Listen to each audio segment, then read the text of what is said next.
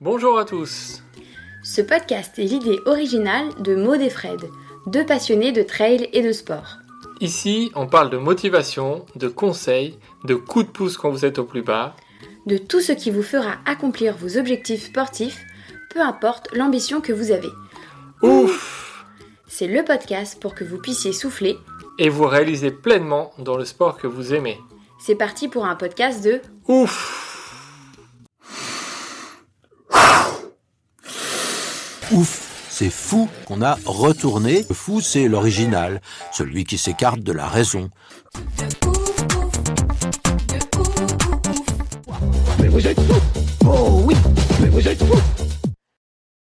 Bonjour à tous et bienvenue dans une nouvelle histoire du trail. On est le premier mercredi du mois.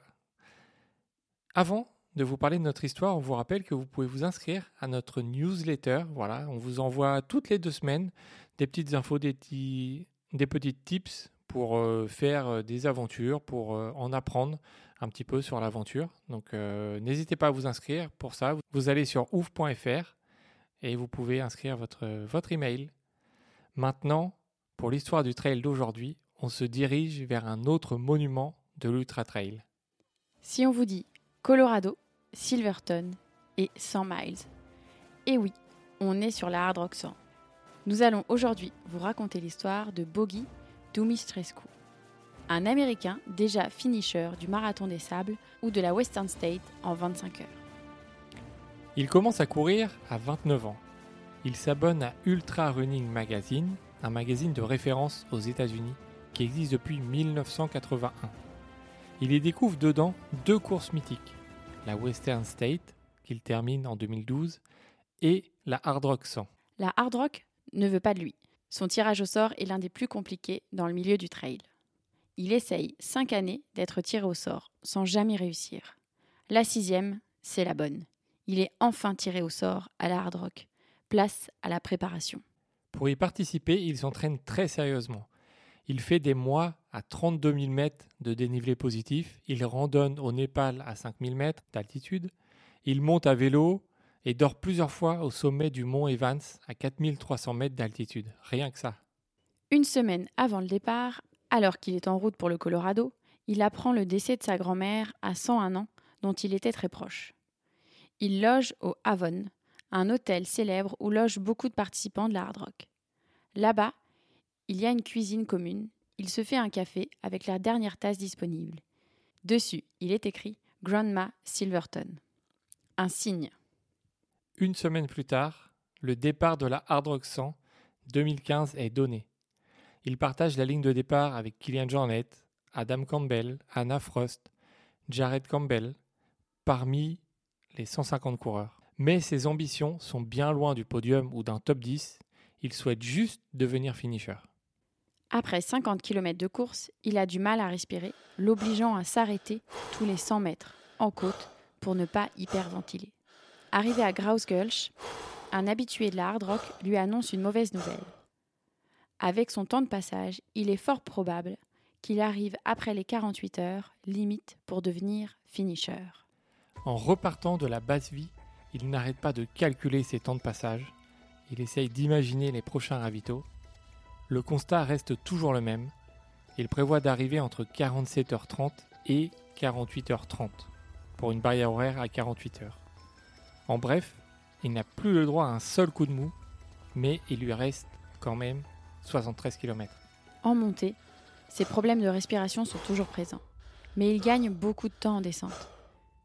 Il n'a pas une seconde à perdre. Il s'arrête un minimum aux bases vies, il court le plus possible, il planifie même ses arrêts pipi, une vraie course-poursuite contre le temps. Il traverse finalement Mineral Creek, une rivière où l'eau peut monter jusqu'aux hanches à 5 heures du matin en pleine nuit, en doublant Jean-François Guess. Jean-François, c'est le Français qui a participé le plus de fois à la Hard Rock, avec 9 participations. Il ne lui reste plus que 2 miles, 3,2 km à faire en une heure. Ça devrait le faire. La dernière portion est en plus considérée comme facile. Il connaît la fin du parcours, il la récite dans sa tête. Je cours au-dessus de l'autoroute pendant environ un mile sur un sentier appelé Not Shoot par les hard rockers.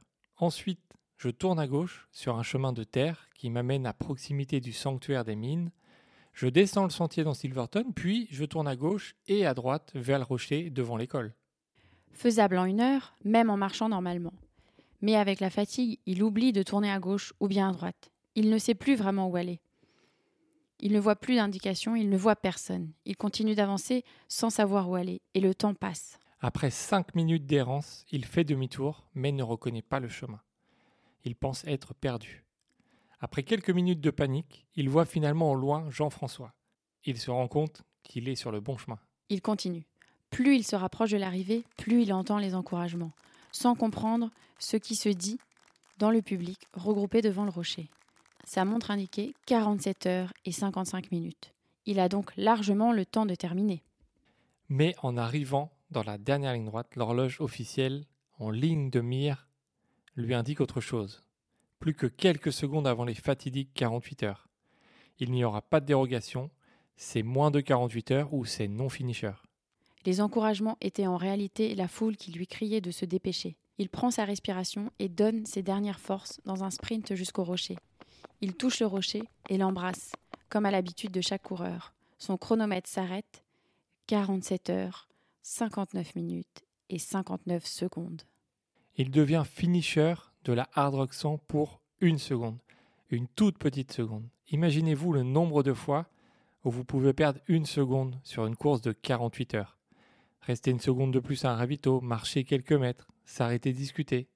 Bogi Dumiștrescu devient donc finisher de la Hard Rock 100 en 2015 et il repartira avec une belle leçon. Une seconde peut tout changer. N'oubliez pas cette histoire, ne jamais rien lâcher jusqu'au bout. Merci à tous d'avoir écouté cet épisode d'Histoire de Trail. On espère qu'elle vous a plu et qu'elle vous motivera quand vous serez un petit peu plus mal. On voudrait aussi remercier Adrien qui est charge du montage et aussi de Iron Far qui nous a inspirés dans la création de cette histoire du trail. À bientôt pour un nouvel épisode.